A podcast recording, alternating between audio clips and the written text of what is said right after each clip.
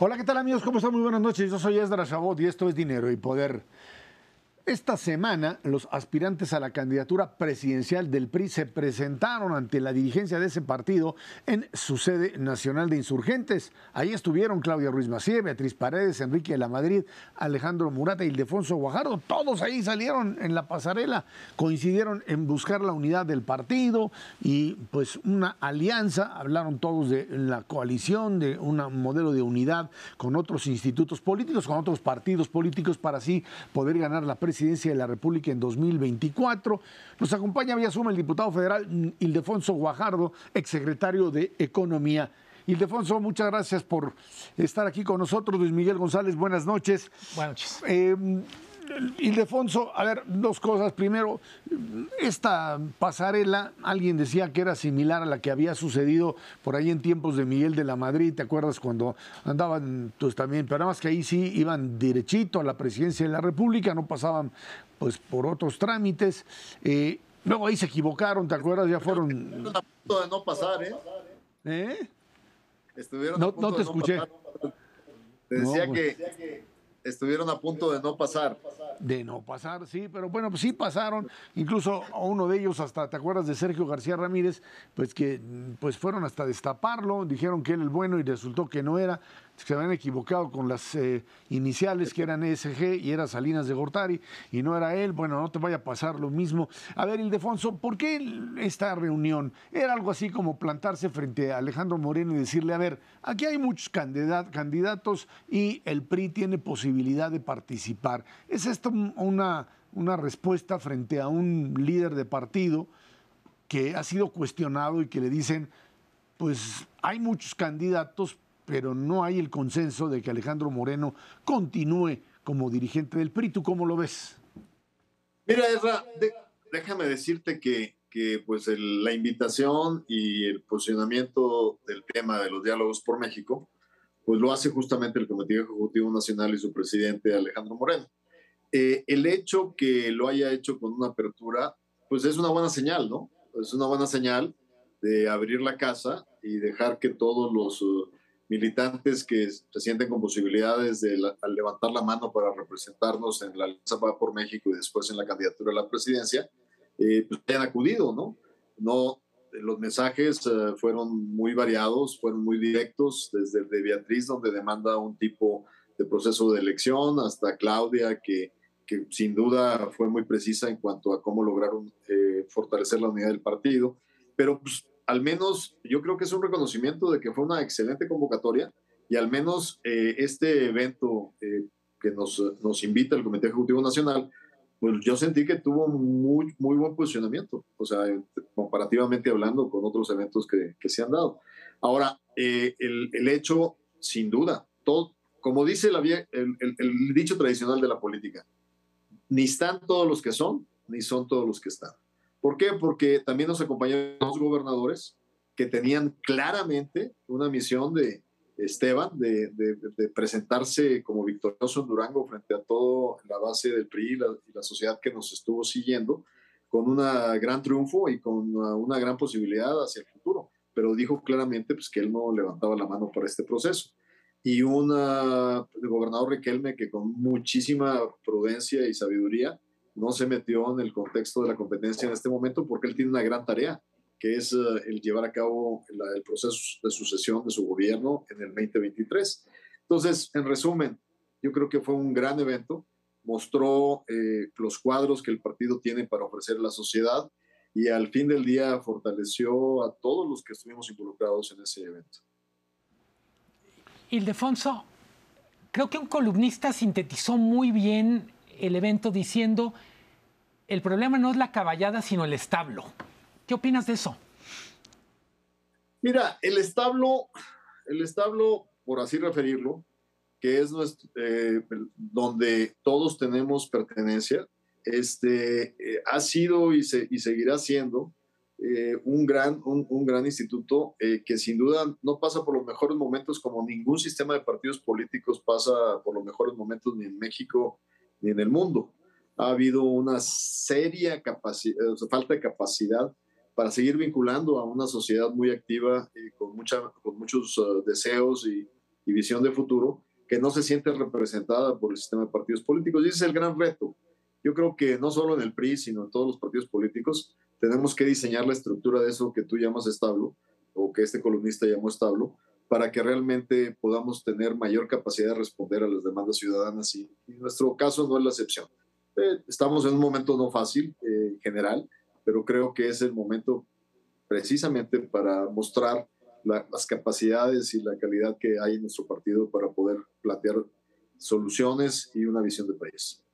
¿Tú crees que es viable seguir mm, jugando a la opción de la alianza con eh, los otros eh, partidos, con PAN y PRD, eventualmente Movimiento Ciudadano, manteniendo a Alejandro Moreno como presidente del partido? Mira, eh, como creo que queda muy bien definido, en nuestro partido, pues como todos los partidos, tenemos estatutos, tenemos marcos regulatorios y la actual dirigencia nacional fue electa con un periodo definido que llega hasta agosto del 2023 eh, creo que un partido que va a enfrentar eh, elecciones importantes el próximo año necesita eh, concentrarse en sus metas y evitar caer ahorita en, confrontaciones internas que lo único que resultarán es que nos debilite para los procesos electorales del 23. Yo creo que en su momento todo el mundo plantearemos la visión del partido hacia la siguiente renovación y eso nos va a ayudar a seguirnos fortaleciendo en el futuro. En materia de las alianzas, no solo todos los candidatos, yo creo que todos, a excepción de uno, planteamos que el futuro es en la alianza va con México. Y creo que en ese sentido este, todos nos declaramos aliancistas. Y lo que estamos viendo hoy en los estados que tendrán elecciones en el 2023 es que ya están trabajando eh, claramente en la definición de esas alianzas. E incluso en mi estado, que no tendrá elecciones hasta el 2024, ya se anunció el día de ayer eh, una intención muy clara y muy sana de ir en alianza el, PAN, el PRI y me imagino que incluso también el PRD. Ildefonso, el PRI estuvo siete décadas en el poder, dos sexenios fue oposición poderosa, volvió al poder, ahora es una oposición más débil.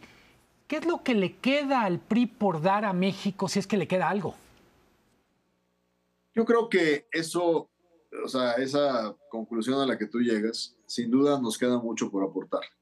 Yo creo que en este partido eh, hay muchos cuadros que han estado comprometidos con su, compromiso por México. Yo creo que el partido ha sufrido por eh, eh, candidatos que ya en los puestos han defraudado la visión, los valores y el compromiso del partido, y eso tenemos que reconocerlo. Pero creo que sin duda, desde el punto de vista de definición, un partido de, de centro izquierda, un partido socialdemócrata, como creo que debemos definir el PRI, eh, debe tener mucho que aportar hacia el futuro de este país. No hemos logrado realmente una transformación eh, posterior a ese partido hegemónico al que tú referiste, que ya no existe, el partido, que bueno, que ya no existe al menos en el PRI, el que se trata de reproducir con Morena en el poder. O sea, yo creo que Morena en el poder es lo que más se asemeja al viejo PRI. En ese sentido, yo creo que el partido que, en el que hoy estamos incluidos es un partido que, está, que aprendió a vivir en la, en la democracia y a competir en la democracia, pero que sin duda se necesita, y estoy consciente, una nueva transformación que no ha sido lamentablemente la cuarta, pero que tendrá que ser una transformación de los equilibrios del, poder del Estado mexicano, donde realmente tengamos que todos los mexicanos tengamos las mismas oportunidades de arranque y seamos iguales frente a la justicia y frente, frente al Estado de Derecho. Y en ese sentido no, no lo hemos logrado y, y es que, que como yo tiene una visión desde la perspectiva económica, sabemos que todavía los poderes fácticos tienen mucha influencia hoy. No hemos transformado nada de fondo. No hemos transformado la influencia que pueden tener en los diferentes poderes, el legislativo y el judicial, grupos eh, poderosos que siguen influyendo contrariamente al bien público en el futuro de este país. Y yo creo que tiene que haber una visión que realmente logre una transformación de México. Si se habla de una alianza, mm, eh, Defonso, eh, la marca PRI no es precisamente la marca más popular, te diría yo. Eh, de los candidatos que surgieron, ustedes o tres de ustedes formaron parte del gabinete de Enrique Peña Nieto. Claudio Ruiz Macié, Enrique. Enrique. de la Madrid y tú. esto no es algo que los viene persiguiendo, y te lo digo básicamente porque pues hoy se habla peyorativamente, negativamente con respecto a lo que pues significó el sexenio Peña Nieto, más allá de lo que podamos aquí eh, analizar como positivo o negativo. ¿Tú crees que esta carga priista o este sello priista en una alianza con un candidato priista sea un negativo, sea un menos, una carga mayor o estarían en igualdad de condiciones con el PAN o con otro candidato o alguna candidatura externa? Mira, en primer lugar, eh, yo siempre he dicho que cuando uno tiene más de 40 años eh, talachándole en el servicio público y en la representación en procesos electorales, uno no tiene el sello de nadie. O sea, yo participé como director de finanzas públicas en el sexenio de la Madrid, participé como negociador en el primer NAFTA en el sexenio de Salinas de Gortari, participé eh, sin duda eh, con varias administraciones y eso no te hace ser peñista o ser de la madridista o ser salinista. O sea, tú desarrollas tu propio destino y generas tus propios resultados. A mí me tocó sin duda dar resultados en uno de los capítulos más importantes, que fue retomado por la administración de Morena, que es el Tratado de Libre Comercio de América del Norte, el nuevo TEMEC, y rescatar en el riesgo que estaba el NAFTA. El presidente de López Obrador sigue reconociendo que es uno de los motores más importantes de la economía, que gracias a él estamos atrayendo inversión. Así es que yo soy responsable por mis acciones y por mis hechos. Sin duda, como lo he dicho, el partido en sus bases, en su visión, en sus valores, tiene una, tiene una excelente definición de un partido socialdemócrata en favor de la creación del bien común, del beneficio de la gente. Ya su aplicabilidad en los gobiernos específicos, lo que nos ha faltado es rendición de cuentas. O sea, el partido no puede estar apoyando a gente que no tenga la responsabilidad de rendir cuentas por lo que hace y de ser sancionado por el partido, porque de otra manera no tenemos la cara de enfrentarnos a la sociedad. Y yo creo que así como hablo de una reforma del Estado mexicano, hablo también de una reforma del partido mismo para lograr esa accountability o esa rendición de cuentas que es fundamental. Así es que sí, sin duda, eh, es cuesta arriba, o sea, pero afortunadamente podemos, eh, si cuando tú analizas las encuestas, pues seguimos teniendo una, una, contribución, así lo tuvimos en el 21, muy similar a la que tuvieron, a la que tuvo Acción Nacional en esa, en esa elección, el 21, nos dieron diferentes resultados en número de candidatos, pero en el universo de votos estamos a un nivel muy comparable en la elección del 21. Creo que hoy por hoy la gente está acostumbrada a poder analizar candidatos más que a definir eh, la herencia de partidos. Ildefonso, ¿te ves como candidato presidencial o te ves como parte de un proyecto en donde aportarías tu experiencia, como es tú, en un tema en donde probablemente seas el, la persona con más experiencia en el país, me refiero a relación comercial con Estados Unidos?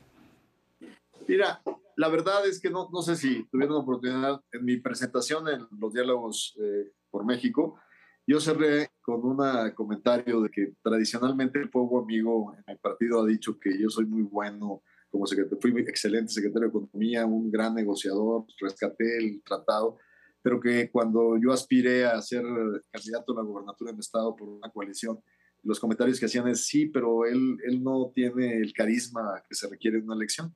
Entonces cerré mi participación con un video de un minuto de mis campañas.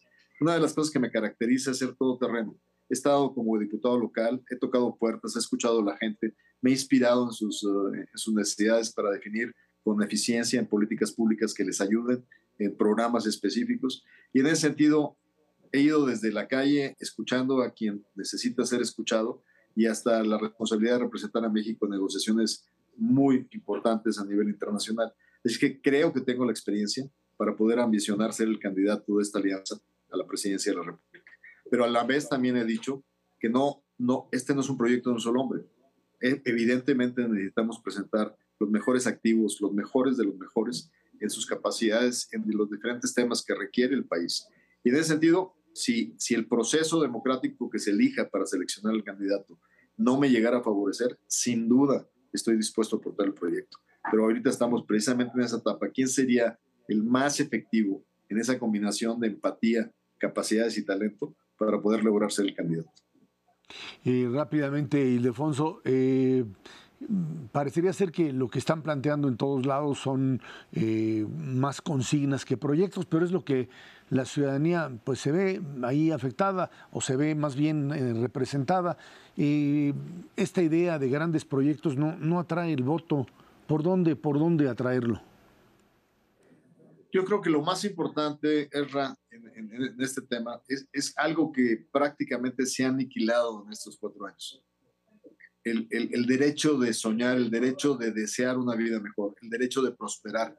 En resumen, aquello que despectivamente hoy se refieren como aspiracionismo, y para mí es lo peor, es anular el aspiracionismo. Yo creo que la gente anhela, a partir de una condición de, vulnerabilidad, a una condición de, dificultad, poder tener incentivos para crecer y desarrollarse. Y eso sin duda es lo más importante, poder ofrecer un futuro, en la manera que diseñes políticas públicas, en la manera como ayudes a la gente.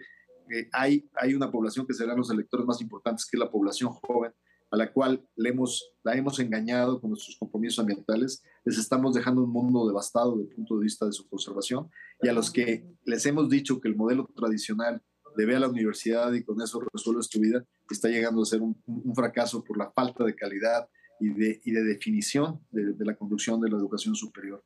Yo creo que lo que necesitamos es esperanza. Ildefonso Guajardo, muchísimas gracias por haber estado aquí con nosotros. Gracias, Luis Miguel. Gracias, Ezra. Y aquí andamos, cuando gusten. Gracias. Dámonos una pausa. Esto es Dinero y Poder.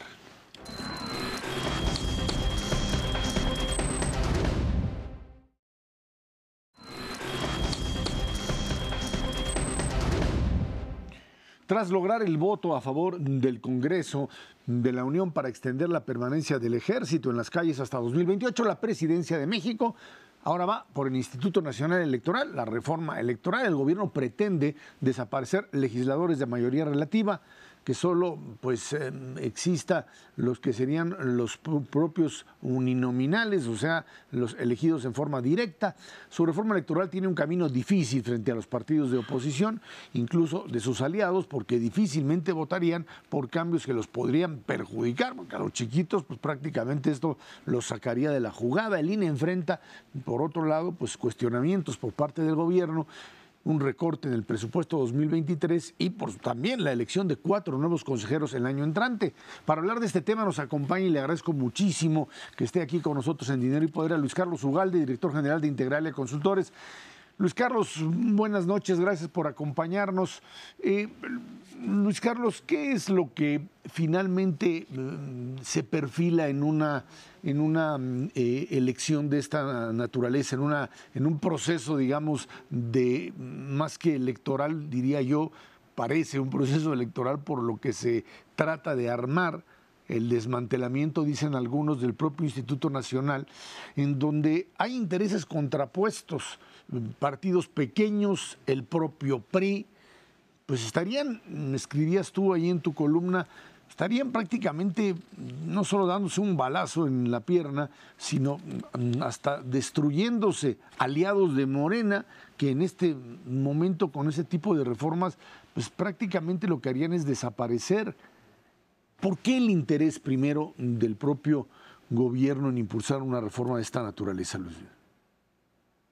Bueno, primero, ¿por qué el interés? Pues yo pienso que López Obrador en este como en otros temas tiene una desconfianza natural sobre los órganos autónomos.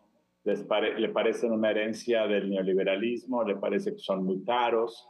En el tema de las elecciones, él piensa que estas las puede organizar el pueblo, genuinamente así lo cree. Muchos de sus ejercicios de consulta popular son a mano alzada.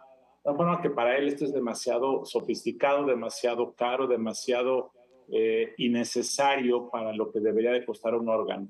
Para el presidente lo fundamental es dar dinero a la gente, eh, apuntalar proyectos de beneficio general, lo ha hecho en muchos temas.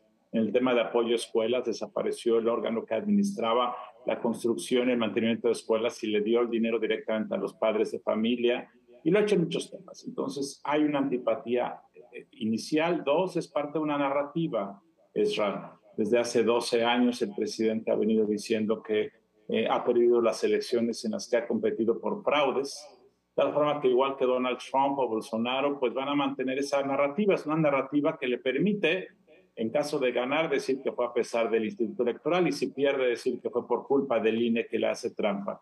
Es una narrativa políticamente hablando rentable eh, y yo creo que esa es la razón por la que lo hace. Eh, y también porque cree que los órganos autónomos deben convertirse en órganos militantes. El presidente lo ha dicho incluso respecto al periodismo, ha dicho, aquí no puede haber medias tintas, aquí no puede haber este, este falso postura de la neutralidad. Para el presidente la neutralidad es cobardía o incluso es que estás de parte de los conservadores. Entonces, para alguien que cree que la transformación es o sí o no, eh, quiere que los órganos autónomos y el gobierno y el Estado mexicano, el ejército, la corte, todos sean parte de esa transformación. Creo que esas son las motivaciones. Ahora, eh, el tema es que yo no creo que esto vaya a ocurrir y no va a ocurrir, no va a transitar, no va a ser aprobado porque el gobierno no tiene los votos. Eh, y yo no veo el interés de ningún partido de oposición e incluso tampoco de los aliados, Partido Verde y Partido del Trabajo, de aprobar esta reforma, que básicamente tiene tres temas. Tiene más, pero son tres. Uno es desmantelar al INE como lo conocemos. Es básicamente transformarlo eh, en una institución con una estructura diferente completamente y cuyos consejeros son elegidos por el voto popular. Esto me parece a mí algo muy pernicioso porque entonces vas a politizar aún más a los consejeros. Imagínate, Ezra o Luis Miguel, que ustedes quieren ser consejeros. Entonces tienen que ir a pedir el voto popular, o sea, se van a volver políticos, candidatos. ¿Cuánto creen ustedes que se requiere para ser eh, candidato y hacer una campaña nacional para ser consejero? ¿10 millones? ¿20? ¿30? ¿De dónde lo van a sacar? Si el sueldo de un consejero del INE eh, se ha reducido, se va a reducir, ¿quién va a pagar 20 millones para ser consejero? Es un contrasentido. La forma que los consejeros van a buscar apoyo de partidos, de gobernadores, de sindicatos y van a acabar siendo capturados. Entonces, esto es una pésima idea. La segunda idea es que quieren reducir el financiamiento ordinario de los partidos, es decir, todo el dinero que se le da a los partidos cuando no hay elecciones quieren eliminarlo y esto claramente perjudica a los partidos que no son gobierno, o sea, a la oposición. Eh, y este tema claramente al Partido Verde y al Partido del Trabajo no le interesaría aprobar. Y la tercera eh, idea de esto es que desaparecen todos los diputados y todos los senadores se convierten en plurinominales. Eh, justo al revés de como habían dicho. Nos habían dicho antes de que se presentara formalmente esto que lo que querían era desaparecer a los pluris. Bueno, no. La propuesta es desaparecer a los diputados y senadores de mayoría y hacer que todos sean pluris. Es otra idea que me parece que tiene un inconveniente, que es básicamente que pues entonces ya no tienes un contacto directo con tu diputado o senador. Si este ya es bastante eh, lejano. Si todos son pluris, pues el contacto va a ser totalmente etéreo y esto creo que no es algo bueno para la representación política en México. Luis Carlos, perdón. Luis Carlos, ese sería un modelo parlamentario y ahí hay una contradicción porque, como decías originalmente, y por eso lo planteaba así, el, tema era acabar con los plurinominales, se les dijo esto no funcionaba y ahora pues lo que se le está diciendo es, eh, pues vayamos a hacer un modelo parlamentario, está un poco raro, ¿no? Pues sí, es una suerte de parlamentarismo y es efectivamente este, está raro, está raro además porque el presidente el día que lo presentó eh, no sabía qué decía la propuesta y todo el mundo empezó a decir que se trataba de eliminar los pluris, pero la propuesta decía otra cosa.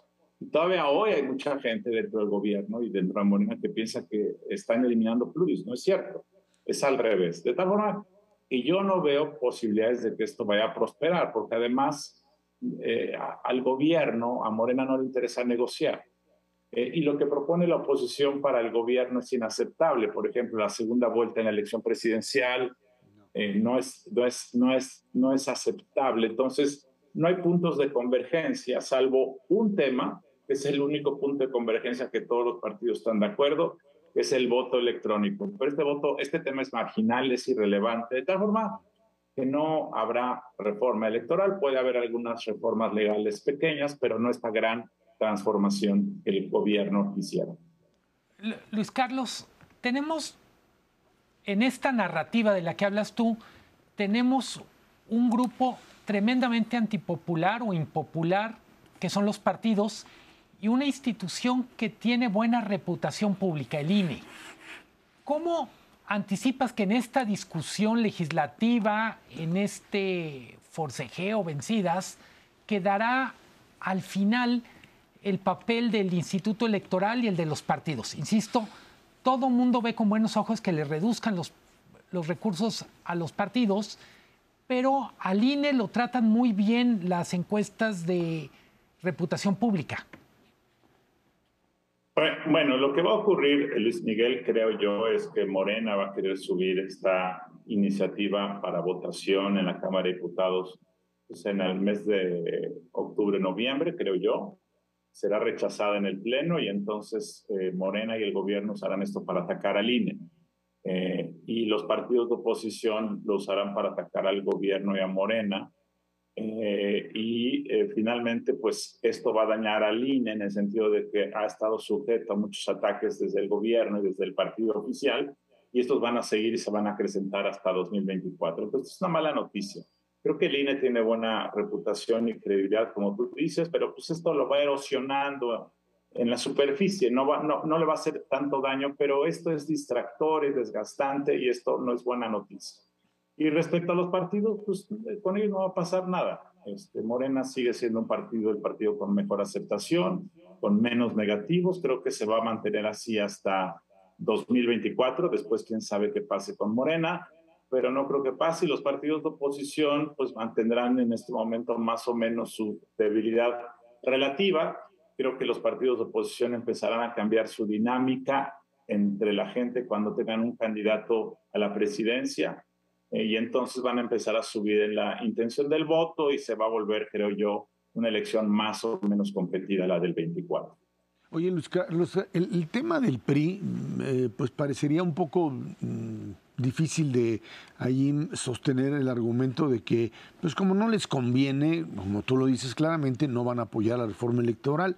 Ahí, mm, pues el juego de alito de Alejandro Moreno, puede ser en términos de, pues sí, no nos conviene, pero ya ves que empiezan a filtrar que por, por ahí, por la comisión que él maneja o que él preside, va a empezar a pasar eh, lo que sería la propuesta del gobierno de Morena, y pues tiene una cola muy larga y no quiere irse a la cárcel, eh, puede empezar a mover por ahí, como lo hicieron con el tema de la presencia militar en las calles, yo sé que suena muy arriesgado, pero no hubiese pensado que ese tema o cualquier otro hubiese podido funcionarles y sin embargo, pues eh, ahora sí que transitó, como dicen por allá. Pues sí, claro, esas cosas pueden ocurrir, pero miren, el tema del INE, el, tema del INE, eh, es, yo lo veo más complicado porque eh, desmantelarlo no es popular, desmantelarlo, además el INE antes sí fue, fue una creación del PRI, del gobierno este, y de la oposición. Una gran negociación en 1990. Entonces, en ese caso, además, eh, en el caso de las Fuerzas Armadas, eh, las Fuerzas Armadas son populares frente a la gente, las Fuerzas Armadas son un actor político muy poderoso. Eh, yo puedo entender que el PRI o los lideratos del PRI al hacerlo generaron ahí una alianza con las Fuerzas Armadas que les puede ser conveniente eh, yo supongo que si esa negociación de las Fuerzas Armadas con el PRI fue para cancelar cualquier proceso penal en marcha, no creo que ahora el gobierno pueda amenazar con el mismo tema al, líder del PRI porque, pues, digamos, ya fue pago por evento, si ese fuese el caso. Entonces, siento, es mi intuición, que en este caso no hay razón, no hay rédito, no hay no, lo veo, pero claramente, como tú dices, pues uno no sabe todas las historias, pero yo veo que es altamente improbable que en esta vaya eh, el PRI eh, y la oposición en general. Luis Carlos, toda esta discusión legislativa se da también como prólogo del cambio del consejero presidente. Eh, ¿Qué anticipas en ese tema? Este tema sí es muy complicado, Luis Miguel, porque en marzo tienen que elegirse cuatro consejeros para sustituir a cuatro que se van, incluido Lorenzo Córdoba. Eh, como dice la ley, lo que se tiene que hacer es que se tiene que nombrar a un comité de evaluación, cinco personas. Eh, la JUCOPO, la Junta de Coordinación Política, lo hace y esas cinco personas emiten una convocatoria, revisan currículums que tengan experiencia, hacen un examen escrito, luego entrevistan a los mejores y luego elaboran quintetas de los mejor evaluados. Eh, esto ocurrió en 2020, la última vez salió bien.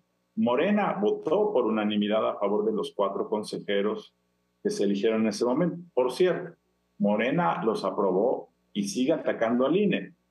Esto es una incongruencia, pero así ha ocurrido. Pues funcionó bien. Ahora, el gran problema en este momento es que si Morena quiere forzar el nombramiento de alguien más afín, más militante, más comprometido, porque aquí la cosa es que Morena quiere gente comprometida. Eh, pues claramente estos procesos te, te reclutan a técnicos, expertos. Entonces, lo que puede pasar es que forcen el nombramiento de un comité de evaluación eh, digamos, partidizado o ideologizado o militante y que entonces este comité pueda, eh, digamos, hacer ciertos exámenes o ciertas entrevistas que capturen aquellos perfiles más ideologizados, más comprometidos. Eso puede ocurrir sí. Ahora, para todo esto se requiere el voto calificado eh, del de la Cámara de Diputados, lo cual hace que la oposición tenga que ser parte de esto, pero hay un riesgo. Y básicamente el riesgo, Miguel, es que de los cuatro consejeros, Morena quiera forzar la intromisión de uno o dos perfiles, digamos, eh, eh, eh, contrastantes, ideologizados, que entren al INE y quieran modificar los patrones, quieran usar la tribuna para denunciar al propio INE, en fin, esa es una opción. la otra es que no hagan el proceso de convocatoria, sabiendo que no van a poder definir a quienes ellos quieren, porque el proceso está definido con un mecanismo de meritocracia para que lleguen los más conocedores, que simplemente no se pongan de acuerdo y no nombren, no hagan la convocatoria, no se pongan de acuerdo, no haya convocatoria y no se eligen. Eso ha pasado, Luis Miguel, en muchos órganos autónomos, como es la COPESE, el Instituto Federal de Telecomunicaciones o el Instituto de Transparencia, en donde se pasan los plazos y no eligen a nadie. Pues esa es otra. Entonces el INE dejaría de tener 11 consejeros y pasará a tener 7, y entre esos 7 elegirían a un presidente interino. Eso puede ocurrir también. En cualquier caso, va a ser un proceso muy desgastante y muy conflictivo.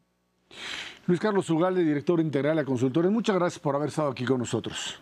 Claro que sí, Raúl. Muy buenas noches. Hasta luego. Gracias. Vámonos a una pausa. Esto es Dinero y Poder.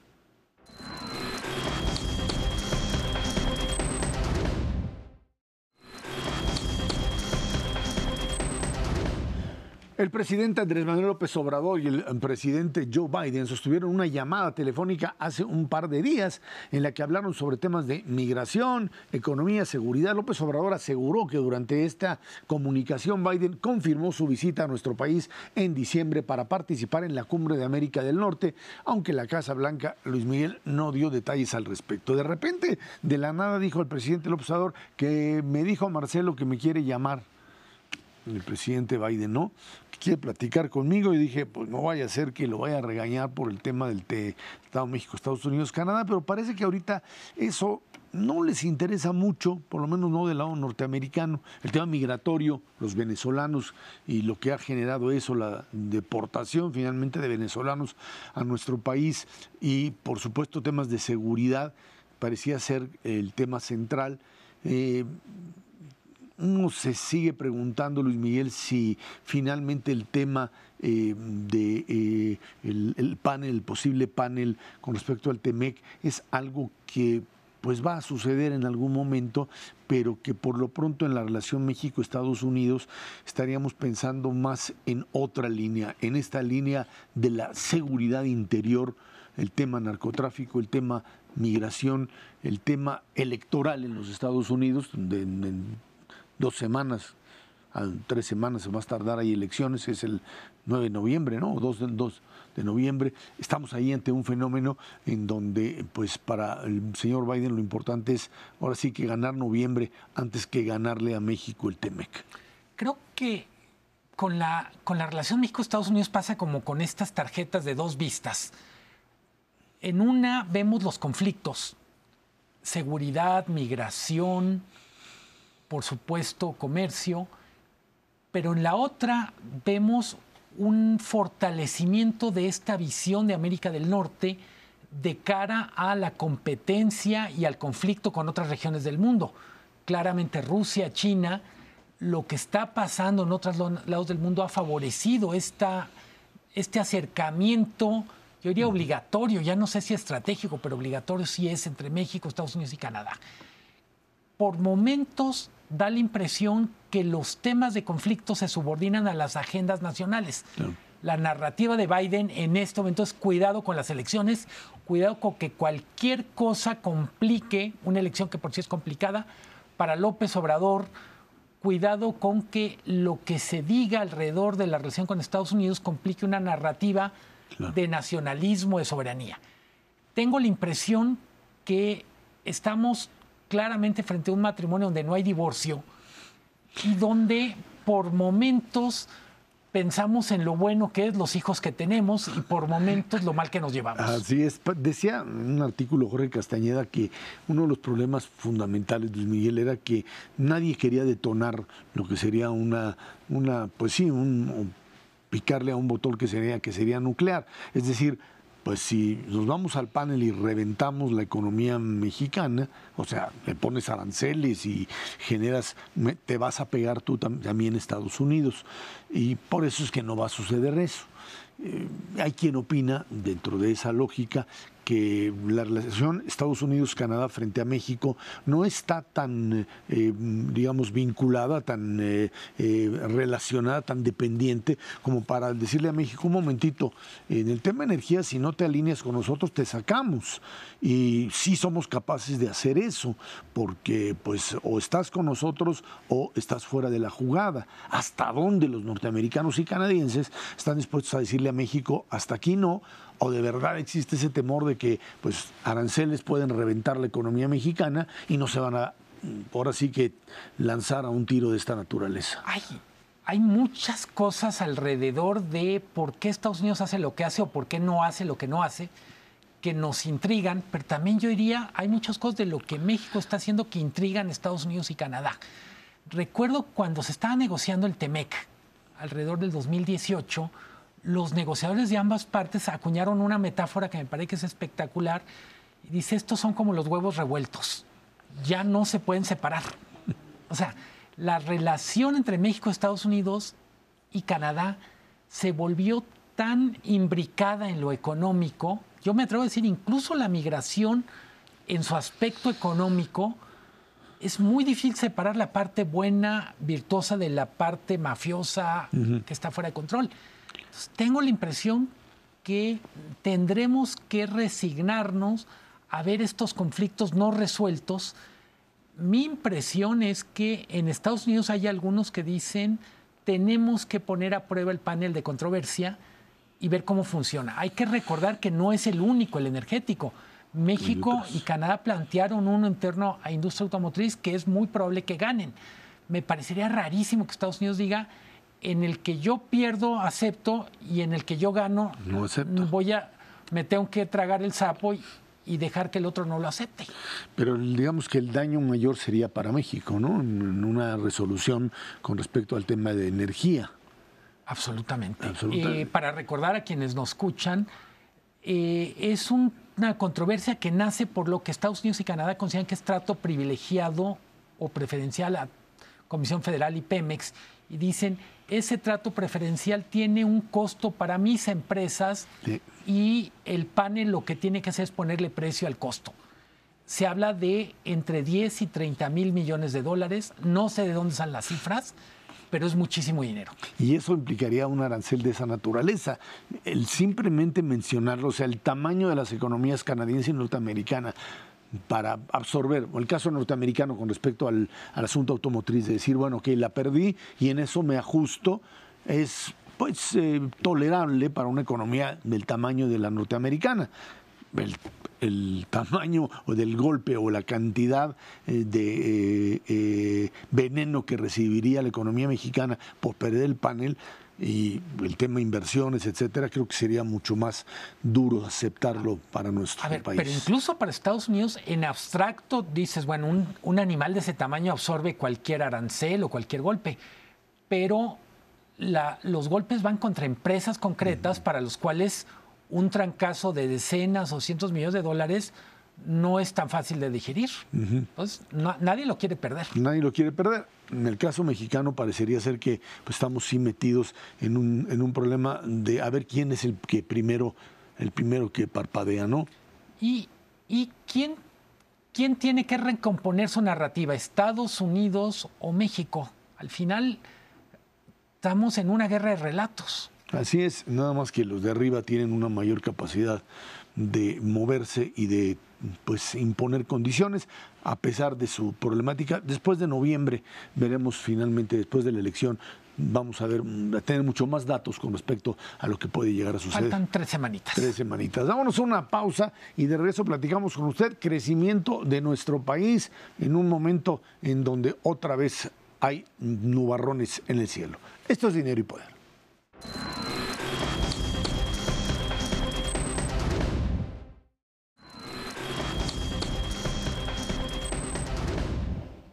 La Cámara Americana de Comercio de nuestro país, American Chamber, estimó que el Producto Interno Bruto mexicano crecerá este 2022 1.9%. Yo creo que estuvieron ahí platicando con Macario.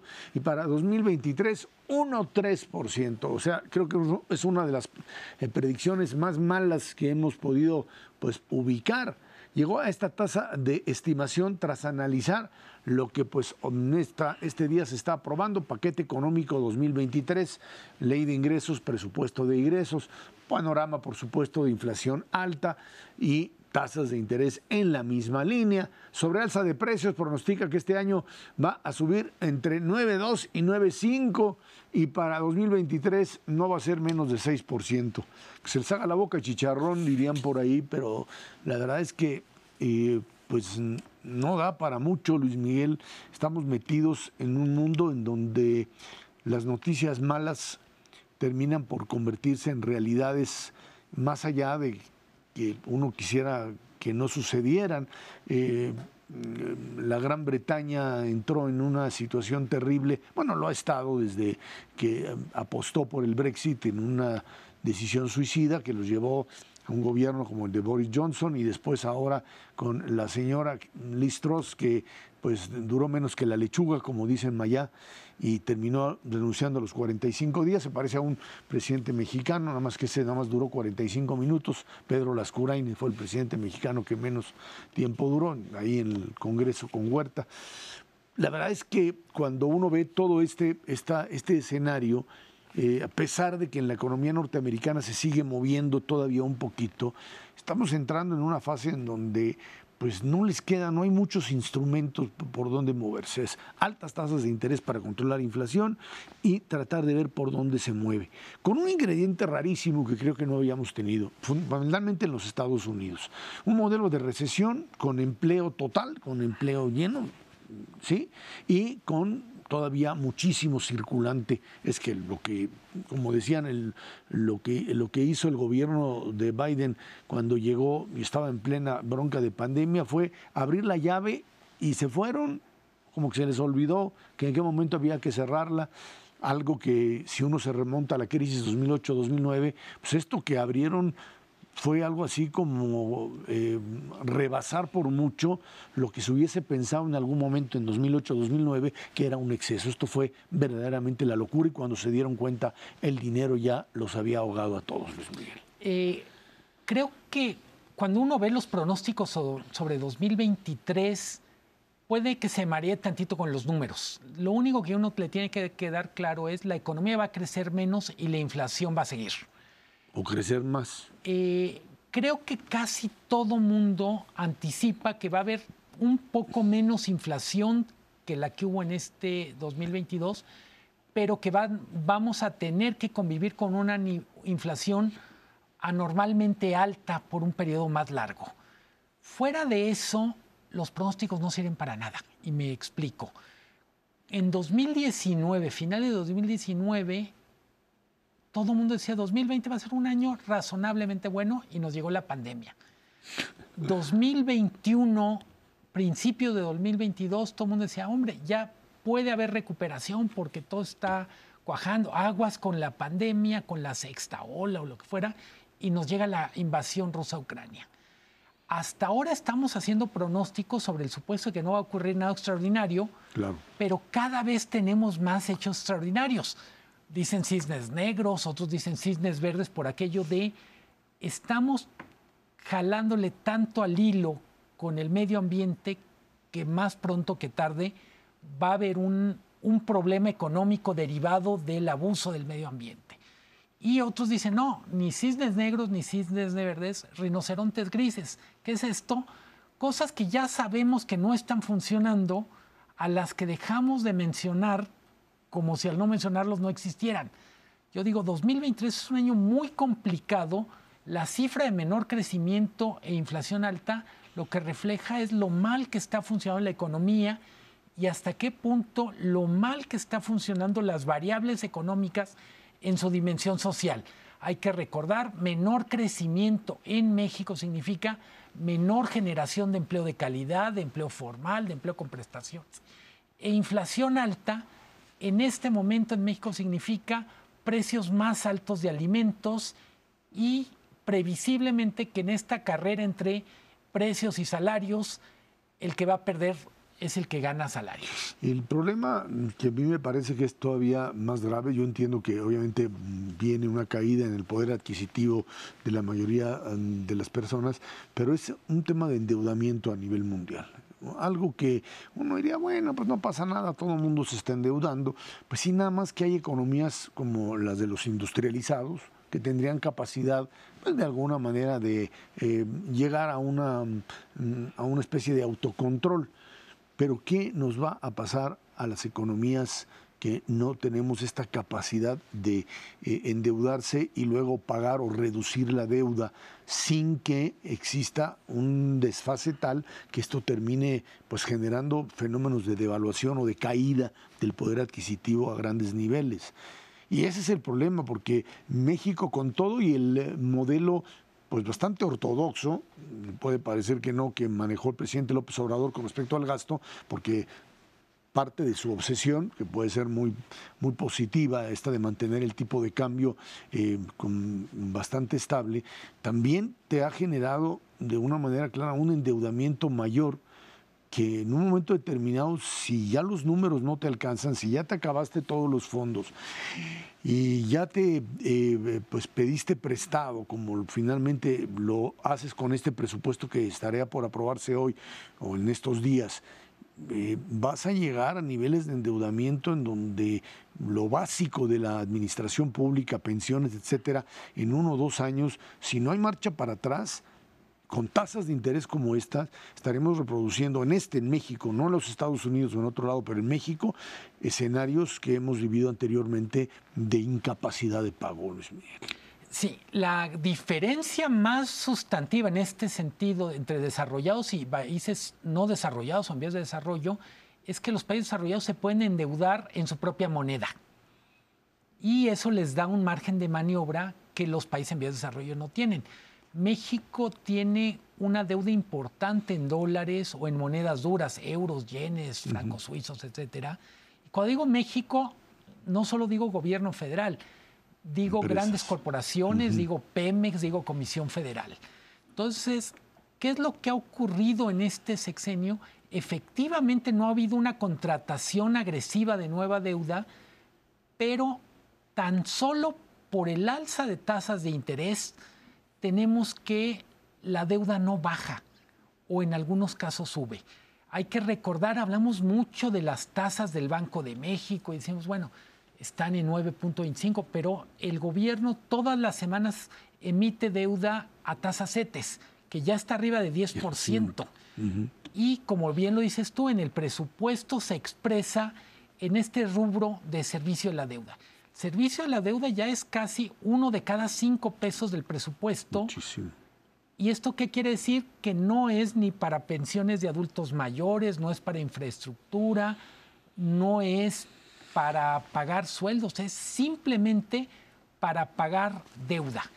Ese es el gran tema y como bien dices, en los próximos meses, descontando que no existen los milagros cuando vamos en lo económico, tendremos previsiblemente más gasto en deuda Claro. y por tanto menos recursos disponibles para otros fines.